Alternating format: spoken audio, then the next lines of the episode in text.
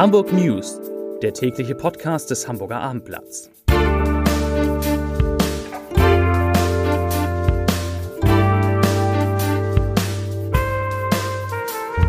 Herzlich willkommen. Mein Name ist Lars Heider und heute geht es natürlich um die Frage, was die weiter steigenden Corona-Zahlen für Hamburg bedeuten und wann denn nun endlich die vom Senat bereits in der vergangenen Woche beschlossenen Maßnahmen greifen. Außerdem die Themen. Die Elternkammer fordert weniger Präsenzunterricht an Hamburgs Schulen, im öffentlichen Dienst wird mal wieder gestreikt und bei Blum und Voss liegt ein ganz besonderes Schiff. Bevor es dazu kommt, bevor, ich, bevor ich darüber spreche, die Top 3, die drei meistgelesenen Texte auf abendblatt.de. Auf Platz 3 Ansturm auf Ferienhäuser, wo es noch günstig ist. Auf Platz 2 erstes Tiny House Dorf vor den Toren Hamburgs, geht nur um Häuser. Und auf Platz 1, was soll's anderes sein? Corona in Hamburg. 204 Neuinfektionen. Inzidenzwert steigt auf über 55. Das sind die Top 3 auf abendblatt.de. Und damit ist eigentlich auch schon die, die Nachricht des Tages sozusagen verraten, denn zum ersten Mal seit März hat es in Hamburg an einem Tag mehr als 200 bestätigte Neuinfektionen mit dem Coronavirus gegeben. Es sind genauer gesagt, ich habe es eben schon erzählt, 204. Der 7-Tageswert, der ja gestern zum ersten Mal über die 50er-Marke geklettert war, liegt jetzt bei etwas mehr als 55 und das klingt viel, hört sich viel an, aber im Vergleich zu anderen Großstädten ist das noch eine halbwegs gute Zahl. Frankfurt etwa liegt längst über 100 Neuinfektionen je 100.000 Einwohner in den vergangenen sieben Tagen. Darauf hat unter anderem heute nochmal Peter Schenscher, der Bürgermeister, hingewiesen in der Landespressekonferenz, äh, die er zusammen mit Melanie Leonhardt, der Gesundheits- und Sozialsenatorin, abgehalten hat. Und Andi Grote war auch da, der Innensenator, und alle drei haben nochmal gesagt, was man denn jetzt tun kann. Und im, ja, so wenn man das zusammenfasst, tun kann man vor allen Dingen eins, vorsichtig sein und abwarten, dass die Beschränkungen, die Hamburg in der vergangenen Woche ja bereits beschlossen hat, bevor die 50er-Marke gerissen wurde, dass die anfangen zu wirken. Der Bürgermeister hat gesagt, die können jetzt rein zeitlich noch nicht wirken, das würde noch ein paar Tage dauern. Und dann hofft er sehr, dass sich die Zahlen zumindest stabilisieren und nicht weiter so stark steigern, äh, steigen. Wir wissen, die, Zahl, die, die Maßnahmen waren die Sperrstunde, weniger Teilnehmer bei privaten Feiern und so weiter. Und wie gesagt, ob diese Maßnahmen wirken, das werde man jetzt in den nächsten Tagen sehen, wohl spätestens am Wochenende. Dass es nötig ist, dass sie wirken, das zeigt auch die Entwicklung in Hamburgs Kliniken, in denen inzwischen 71 Menschen mit Covid-19 behandelt werden müssen. 20 davon liegen auf einer Intensivstation. Diese Zahlen, diese 71 Menschen, die schließen alle ein. Menschen, die in Hamburg gemeldet sind, als auch Menschen, die aus anderen Ländern und Bundesländern kommen. Hamburg hat übrigens sich wieder bereit erklärt, schwer erkrankte Menschen aus anderen europäischen Ländern zu behandeln, so wie man das auch im Frühjahr schon getan hatte. Um die Situation in den Griff zu kriegen, will der Senat jetzt übrigens verstärkt auf sogenannte Schnelltests setzen. Sie sollen unter anderem in Pflegeheimen eingesetzt werden, in denen es zuletzt wieder deutlich mehr Infektionen gegeben hat. Diese Schnelltests können, wie Sie schon sagen, in kurzer Zeit, in etwa einer Stunde, sagen, ob jemand pro Corona positiv ist oder nicht. Peter Schenscher, der Bürgermeister, hat sich übrigens heute in der Landespressekonferenz auch zum Winterdom geäußert und da muss man sagen, ist er sehr skeptisch. Er sieht nur noch eine geringe Chance, dass es angesichts der aktuellen Corona-Zahlen tatsächlich einen Winterdom geben wird. Und was mit dem Fischmarkt geschieht, der ja eigentlich unter neuen, unter Corona-Bedingungen am Sonntag wieder starten sollte, das müsse man auch noch abwarten. Das werde man dann in den nächsten Tagen entscheiden, je nach Infektionslage.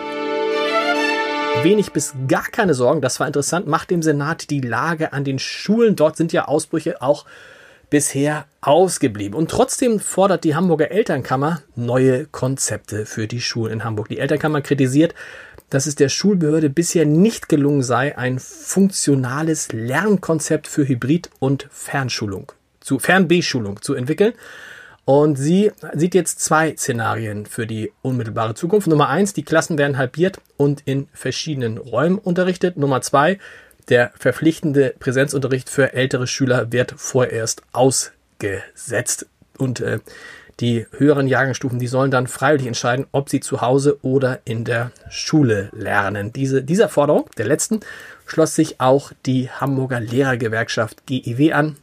Deren Vorsitzende Antje Bensinger-Stolze sagte, ich zitiere, es sollte keinen Präsenzunterricht um jeden Preis geben. Ja, klare Forderung von Elternkammer und GEW.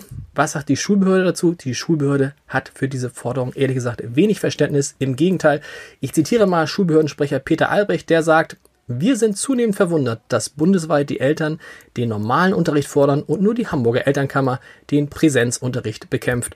Hamburg-Schulen sollen so lange wie möglich geöffnet bleiben und Präsenzunterricht durchführen. Zitat Ende. Zu einem anderen Dauerbrenner. Heute sind erneut hunderte Beschäftigte des öffentlichen Dienstes in Hamburg für mehr Lohn auf die Straße gegangen. Aufgerufen zu dem ganztägigen Warnstreik hatte einmal mehr die Gewerkschaft Verdi um natürlich den Druck auf die Arbeitgeber in der laufenden Tarifrunde zu erhöhen. Unter anderem legten Beschäftigte in Kitas und Sozialeinrichtungen, beim Forschungszentrum DESI sowie bei den Asklepios-Kliniken und in der Uniklinik Eppendorf die Arbeit nieder. Nie, Arbeit nieder. Huch! Verdi sprach von insgesamt rund 4000 Teilnehmern.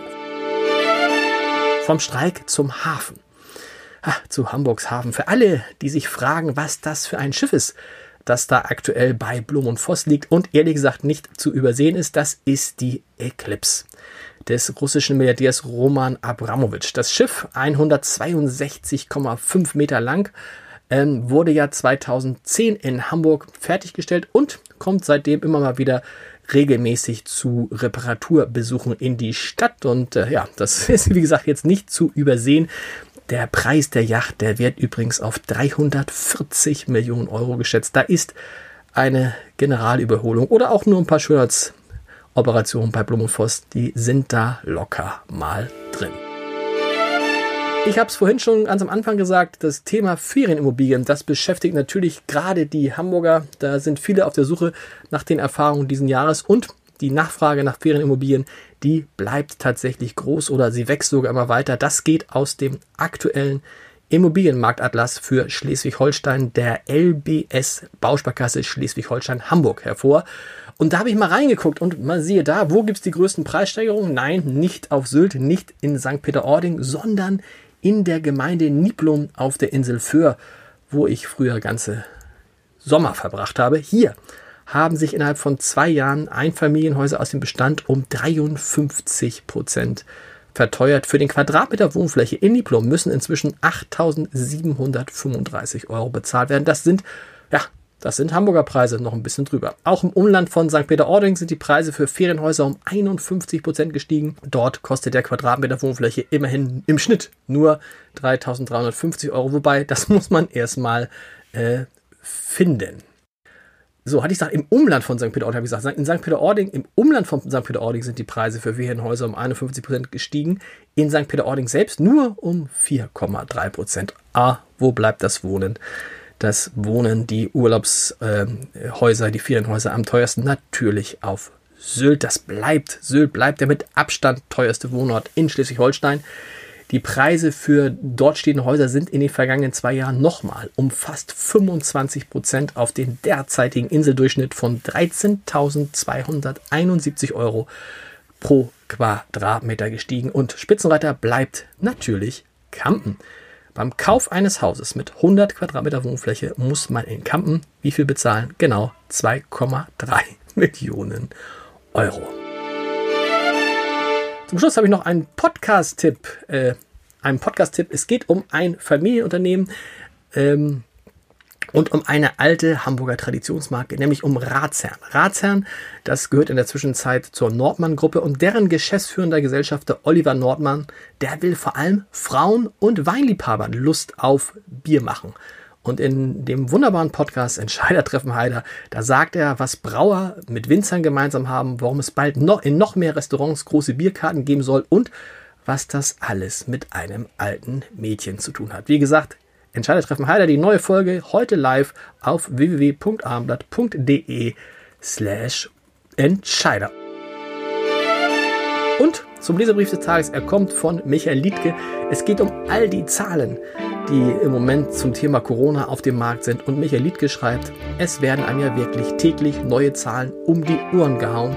Und manche Politiker und Virologen verbreiten aus meiner Sicht Angst und Panik.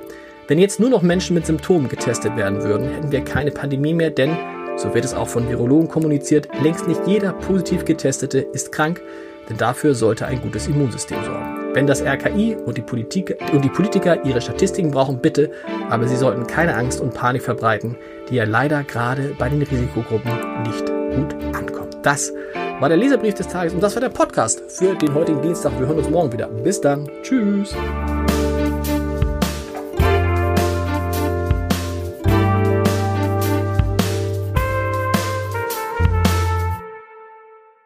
Weitere Podcasts vom Hamburger Abendblatt finden Sie auf abendblatt.de slash podcast.